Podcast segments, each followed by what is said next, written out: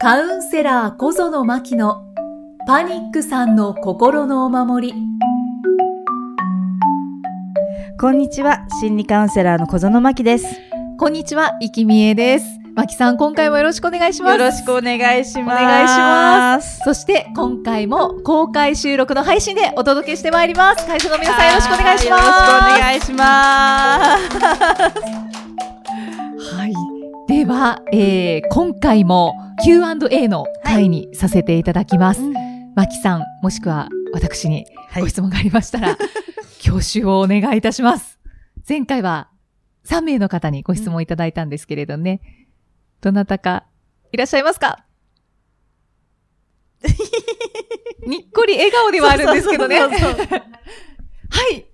ありがとうございます。ベレー帽の彼女。お名前お願いします。トッシーです。トッシーさん。はいよろしくお願いします。よろしくお願いします。えっ、と、私も、えー長い間、あのーまあ、ずっと人生をがん、つずっと突っ走ってきて、突っ走りながらこう自分のかいろんな感情を抑えてきて、生きてきて、で、何回か強制終了して、すごくこう、生きてるのに苦しいっていう気持ちを抱えてたんですけど、それであの、マキさんを、あの、ブログで知って、マキさんのカウンセリング受けてから、えっ、と、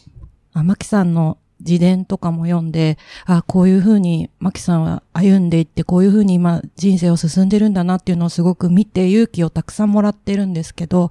えっと、マキさんがマスターコースに、えー通ってカウンセリングに、カウンセラーになられてっていう、えー道を、あの、歩いてきたっていうのを見て、で、マキさんもこうすごく苦しいところからマスターコースを通ったんだっていうのを見て、あ私も行こうと思って、えっ、と、行こうって決めた、えっ、と、3日後ぐらいに申し込みをしちゃって、で、今マスターコースに通ってるんですね。へで、えっ、と、い生き、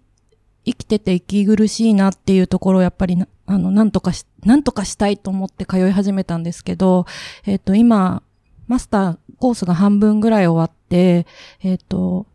少し、あ、こういう自分もあるんだっていうことに気づけて楽になったかなと思うと、なんかものすごく苦しくなってしまって、えっ、と、今途中なんですけど、すごく終わりが見えないっていうか、このまま苦しいままなのかなっていうぐらいなんか苦しくなっちゃったりもしてるんですけど、えっ、と、マキさんはあの、そのマスターに通っている間、えっ、と、どんな風な心の変化とか、うん体の変化とかあって、うんうんで、マスター終わってからもどういう感じで進んでいったのかなっていうお話を聞いてみたいなってああ、なるほどね。思いました。うんうんうんあ、と、イキさんにも一つ質問があるんですけど、はい。あの、イキさんは、あの、ジンさんとのポッドキャストとか、あの、マキさんのポストキャ、ポポストキャ、ポポッドキャ、言いにくいですよね。ポッドキャストをされていて、いろいろお話をされてると思うんですけど、はいえっと、その中で何か自分の価値観とか生活の仕方とかで、なんかちょっと変わったなとか感じることがあったら、教えていただけたらなと思って質問してみました。はい。はい。ありがとうございます。ありがとうございます。二つご質問いただいたので、マキさん。私から、ははいい。お願いします。えっ、と、マスターコースをね、通い始めた頃っていうのは、えー、二人目出産して、まだ何ヶ月だっけ ?7、下の子が7ヶ月ぐらいの、7ヶ月、8ヶ月ぐらいの頃。で、私もお家から出れなくて、ようやく近所のスーパーに行けるぐらいのところだったのですよね。で、やっぱその自分をどうにかしたいっていう思いは、あの、その、なんていうのかな、入り口はやっぱり一緒。で、おそらくみんなマスターとかに行く人って、いろんな、ね、もちろんパニックさんだけじゃないから、いろんな思いをして、その人生の中で何かこう自分を良くしたいな、何か自分のこう、次の道を見つけたいな、どうにかしたいなっていう、そこのところはきっとみんな一緒で、ただその種類がね、あの、違ったりするだけだなっていうのは私、生きながらやっぱ感じていたことで、で、その中の変化っていうのは、私ね、あの、マスターコースに私を変えてもらおうとしてたのが最初だったんです。行けば、とにかく自分で張ってでも行こうっていうのが私の決意だった感じなのね、当時は。なので、とにかくどうにかしてくれ、どうにかしてくれ、どうにかしてくれっていう思いがすごく強くて、もう一駅ずつ降りながら通って、で、またヘロヘロになって戻ってきてっていう体験をしながら、勝手に電車にね、少しずつ乗れるようになった。で、その後に、京都にも、ね、あのー心屋のこう、総本山っていうの？ね、仁さんがいる。ね、京都にも行ったりするのに、もう十数年ぶり、それね、一人で新幹線に乗る。家族ともだからその間は新幹線とか乗ったことなくて、一人で新幹線に乗って京都に行くっていうのも、どうにかしてそこまで行けば、誰かが何かをしてくれるって私は勘違いしてたなっていうのに、マスターコースを卒業してから気づいたの。でね、途中まで、そのね、いろんな体験を通して、いろんなことを学んで、いろんな人と出会って、いろんな人とぶつかって、いろんな人とそれこそ思いっきり揉めたり、喧嘩したり、もう大人になってすごい、それこそパニックだけでどうにもならない自分って思ってたのに、なんだこんなに喧嘩するぐらいエネルギーあるのかって 思うぐらい、いろんなことを本当体験させてもらった、だけれども、なんかね、最後の最後まで私、あ、ここの人たちに私をどうにかしてもらおうとしてたなっていうのを、本当にね、卒業してから気づいたのね。で、卒業してから気づいたもんだから、もうガクッとその後ね、すごい沈んだ時期があって、でも、私、そのね、マスターコースで学んだことがね、全然無駄にならなかったのね。ぶつかったことや、特にね、ぶつかった相手とかとはね、今じゃあ一番の親友で、あのその体験したこと、自分が張ってでも言ったことが、あ、そっか、それを通して私が私をちゃんと助けてあげて、私が私をちゃんと認めてあげるっていうノウハウとか、あり方とかを、あそこは学ぶ場所で、最終的には、その講師、私、塩村明子さんだったんだけども、講師の人に助けてもらうわけでもなく、もちろん、周りの人助けてくれないわけじゃないのね。あの、も助けてっていう練習ももちろんさせてもらったから、そういうのもね、あの、たくさん通して、いろんなね、体験はしたんだけれども、最終的には助けてっていう相手が違ったんだなっていうのを気づいた感じ？そこが私がそのマスターコースっていうものを通して一番学んだこと。で、私が最終的にそこで助けてっていう前に自分が自分を助けてなかったなっていうことにね、マスター終わってから気づき始めて、あ、そっか、私、自分に本当に優しくしてないなとかっていう、本当の本当の本当のそこの意味が、やっと理解できて、そこが多分マスター行く前と行った後の一番の大きな変化の一つになるんじゃないかなって思ってる。だから今ね、きっとトッシーがこう苦しいなって思ってるところ、多分ね、その狭間でね、助けてって言いたい自分もいるし、もちろん人に助けてをね、あの、覚える場所でもあるし、プラスそこの中で自分が自分を助けなきゃっていう、その間できっと、あの、もやもやしたり、もがいたりしてるんだと思うんだけど、必ずね、それが、あの、ストーンとね、あ、こういうことかってね、腑に落ちる時が来るので、今はね、そのままね、もやもやしてていい。必ずね、そういう時が来るから。で、頭でね、理解するようにはね、しないであげて。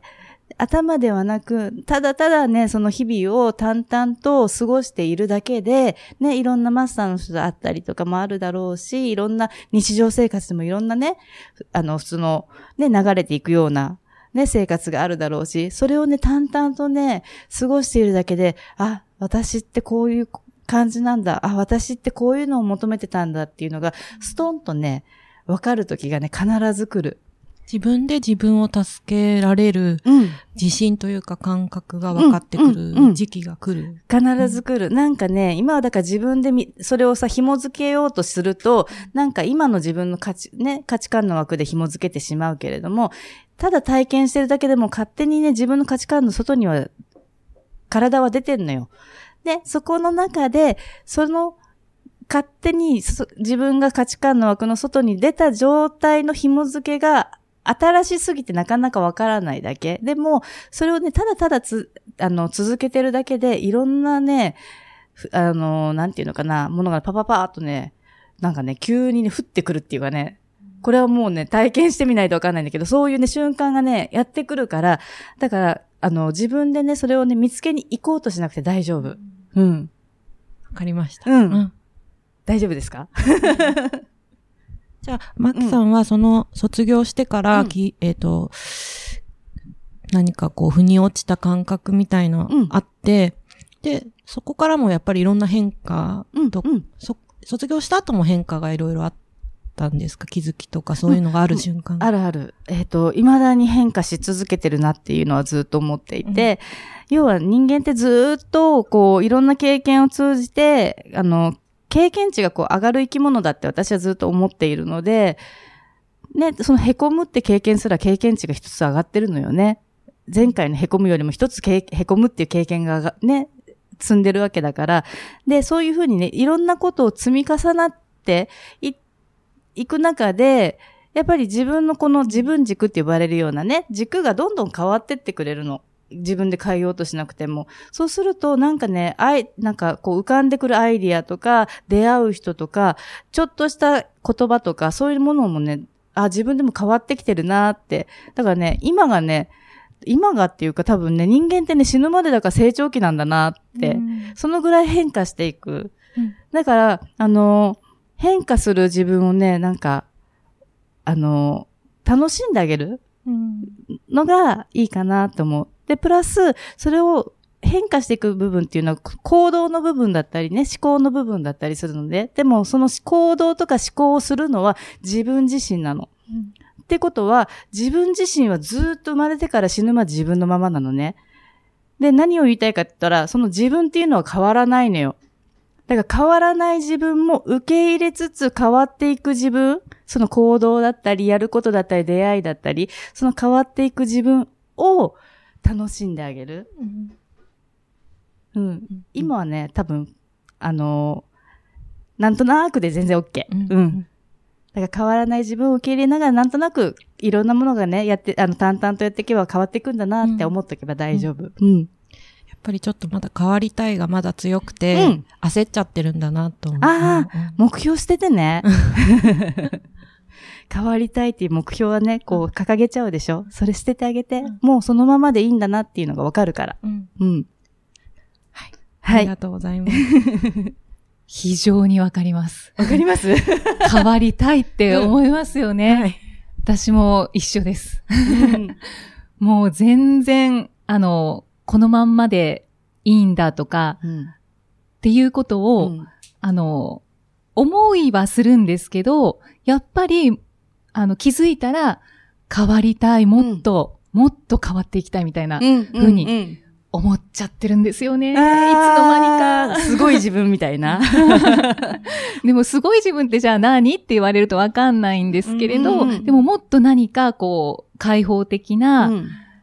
なんか、眩しくてキラキラしてて、みたいな、うんうん、そんな自分を想像しちゃう。私の場合はですけどね。あ、でももう、だから自分が、今の自分がもうすごく、で、もう今の自分、あの、だから、えっ、ー、と、今のイキさんがもうすごくキラキラ輝いてるんですよ。ねそう。そう。そう、なんか、そうなんですよね。そう。なんですけど、そう。頭では分かってるんですけど、うんなんか理想のキラキラを求めちゃうんですよね。そうなんです。そう、それ。それです。また、こう別にいるんです。だからその理想はもうね、捨てちゃってあげるんです、本当に。はい。そうすると理想と今の自分とのずっとね、ギャップを、なんていうの、抱えながら生きるから、焦るんですよ。理想と今の自分とのギャップがあるっていうことは差があるから、ずっと、埋めなきゃ、埋めなきゃ、埋めなきゃ、そこに早く到達しなきゃってなる。でそうすると、ね、埋めようとしてるって、今日も埋まらない、明日も埋まらないってやっていくと、人間って焦りますよね。そうですね。うん、ではなく、私もう輝いてます、みたいに、先にもう理想を捨てて、勝思ってあげる。うんうんもうあ、もう、私輝いてますもんね。1日300回言ってください。う んそうだから。そうだ。それ何回か言われてますよね。これを300回言って。なんか、最近、イキさんに宿題出すのが私ちょっと嬉しくて。いやー、本当に、あ、で、ね、ご質問私もいただきましたけど、あのー、マキさんとポッドキャストを去年からさせていただいて、で、ここでは、ジンノスケさんとは、えっ、と、どのぐらいだ ?3 年？うんぐらいかな？させていただいて、あのもう本当にいつも、こう、伝えてくれる言葉っていうのが同じなんですよね。いつも同じで、その中で私はね、番組のアシスタント、ナビゲーターとしてさせてもらってるので、シャワーのように浴びて、なんとなくこう、もういつの間にか染みてきているみたいなところはあるんですけど、でも、今お話ししたように、やっぱりどこかに、まだもっと、もっとこれからの自分がいるはずだみたいなのがあって、そこのギャップがまだまだ埋まらないので、そう私も最近は心の勉強をしたいなって思い始めてきてるところなんですけど、だから先にね、マスターコースを受けていらっしゃるっていうのが、はーって、なんか私も一緒に行こうかしらって いう気になったんですけど、そうですね、そう、シャワーのように、まあ、浴びてはいるんですけど、えっ、と、その中で、まあでも、一番、やっぱりもう、変わったなっていう、ガラッと価値観が変わったなっていうのは、あの、前者後者。うん、うん、がうん、やっぱり、あれは、うん、なんか、ね、あの、私たちの間では定番みたいになってますけど、本当になかった考え方で、で、私はもう明らかに、あの、前者っぽい用紙なので、こう、大体、前者っぽいですよね。ぽくない。後者にしかもう見えない。後者にしか見えない。あそうですか。いや、大体、初対面の人にはもう仕事できる人みたいな感じで思われるので。う動きとかが後者の方っぽいです。か、かわいい。もうあの、心屋をね、精通してる人たちには。ですね。いやいや、騙されないぞ、みたいな。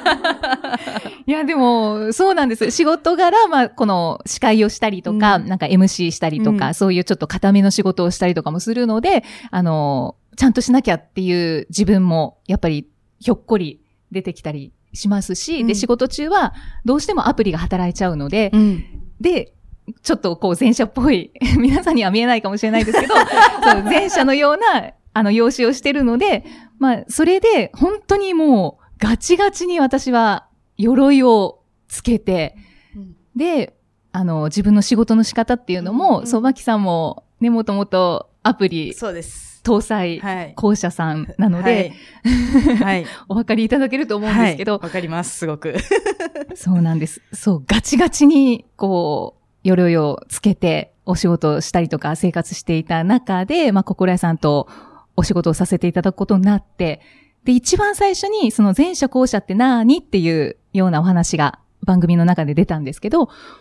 その時にもう本当に目から鱗どころじゃないっていうか、何それみたいな。で、多分、私はもう薄々気づいてたんですよね。自分って、あの、やればできるって思いたいけど、やればできるじゃ収まらない、もう、あの、あなたできませんよっていう、ところがあるなとは自分でも薄々気づいてて、なんか天然っぽいし、うんみたいな。うんだけど、そこはきっと経験値とかでカバーできるはずだ。と思って、もう必死に、あの、いろんなことをこう身につけようともしましたし、もう勉強もめ、めちゃくちゃしようと思ったし、で、あの、的確にうん。会話の中で答えられるように、なんか言葉の勉強とかも、うん。すごいしてたんですけど、うんうんまあ、心屋さんから、その、いや、君後者だよ。言われた時に、へへーみたいな。そこからなんかもうボロボロボロボロって鎧がこう崩れ落ちていって、あ、このままでいいんだと。そうです、そうです。こう、うんあの、そう、前者後者は、まあ、このままで私はいいんだなっていうのが、あの、一番腑に落ちた、うん、うん。えっ、と、ことですね。うんうん、そ、それは、そうですね。あの、たくさん、こう、シャワーのように言葉を浴びさせてもらってますけど、一番自分の負に落ちてるところですかね。そこは、うんまあ、番組をしていた中で一番感じられた部分ではありますね。で、マキさんと番組させていただいて、うん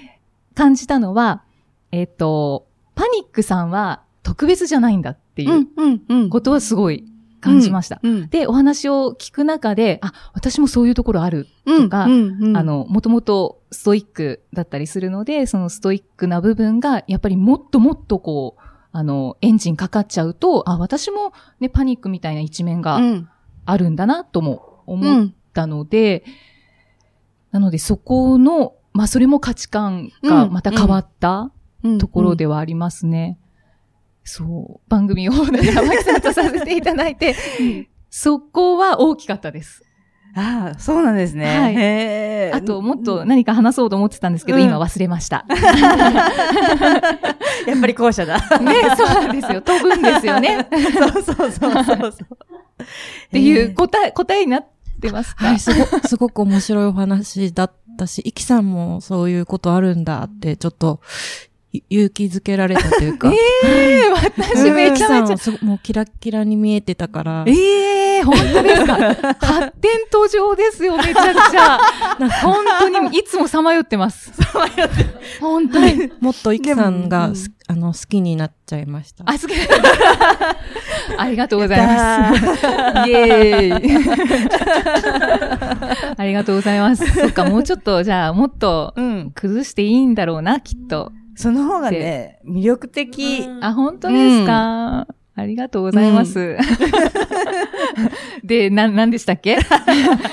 というところで、はいはい、あの、ご質問にはいありがとうございます。答えられたかはわかりませんが、ご質問ありがとうございました。ありがとうございました。えーではですね、ちょっとお時間になってきましたので、最後にお知らせをさせていただきます。はえー去年開催されました、マキさんの私を生きるトークショはいー。が、えー見るだけで楽しく学べる動画講座、私を生きるトークセミナーとして、うん12月下旬に実はこれ、はい。発売されたんですよね。はい、そうです。えっ、と、動画で、あのー撮っていただき、あのーまあ、2ヶ月ね、あの、編集したりするのに時間を要したんですけど、20項目ぐらい私、喋ってたらしいです。っていうのは、あ後からね、あの、チェックした時に私、大体喋ったこといつも忘れるので、結構喋ってるじゃんっていうぐらいの量を喋り、あの、動画として販売したんですけど、あの、見てね、自分で思ったのが、あの、パニックさんたちに、やっぱりこう、いろいろね、何回もこう、繰り返し聞いてもらえるポッドキャストのように、あのいろいろなことを気づいてもらう、そんな風にね、使ってもらいたいなって思ったのと、あとちょっと自分で言うのもあれなんですけど、このパニックさんとかうつとか、ね、あのの方を、こう、カウンセリングしたいカウンセラーさんにも、あの、ぜひ聞いていただきたいなって。あの、例えば、お薬のね、あの、ご相談とか受けたときに、あ、私、ね、医者じゃないし、薬剤師でもないし、どういうふうに答えたらいいんだろうとかって、カウンセラー自身もね、結構悩むところがあったりして、で、それは、私なりにこう4年間こう続けてきたカウンセラー、カウンセリング活動の中でいろいろ、あのー自分の中で多分こう、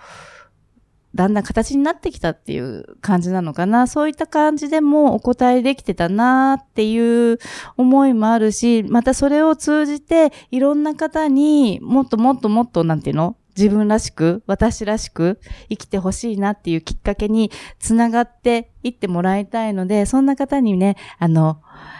ぜひね、あの、手に取ってもらえたらなって思ってます。で、あの動画なんですけど、動画と同時に、あのーこのポッドキャスト配信してくださってる声ラボさんに、あの、音声も、あの、音声だけでも聞けるように、あの、編集してもらって、あの、どこかね、あの、お出かけするときとかにね、スマホとかに落としてもらえれば、聞きながら、ね、移動したりできるっていう、それもね、2時間また喋ってるので、目的地え、え、でえ、待ってください。ノンストップですか？はい。すごい。そう、2時間喋り続けるってね、私、結構喋るわね。本当ですね。うん。でもなんかあの、そんな感じでね、あの、まあ、目的地、ついちゃうどころか往復 になっちゃうかもしれないけど、聞きながらね、あの、また浴びるようにね、さっきのね、イキさんじゃないけど、聞いてもらえると、また定着してってくれるかなと思うので、そんな風にね、私らしく、もう、ほんと何回も言うけど、そのままの姿で、あの、いいよっていうのを、もっともっと知ってもらいたいなって思いながら作りましたので、よろしくお願いします。はい。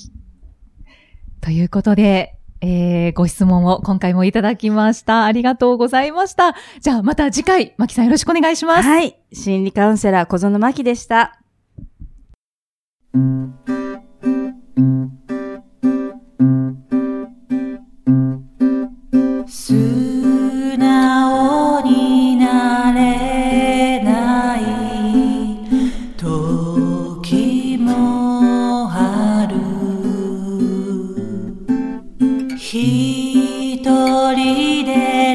泣いてる。夜もある。でも信じてます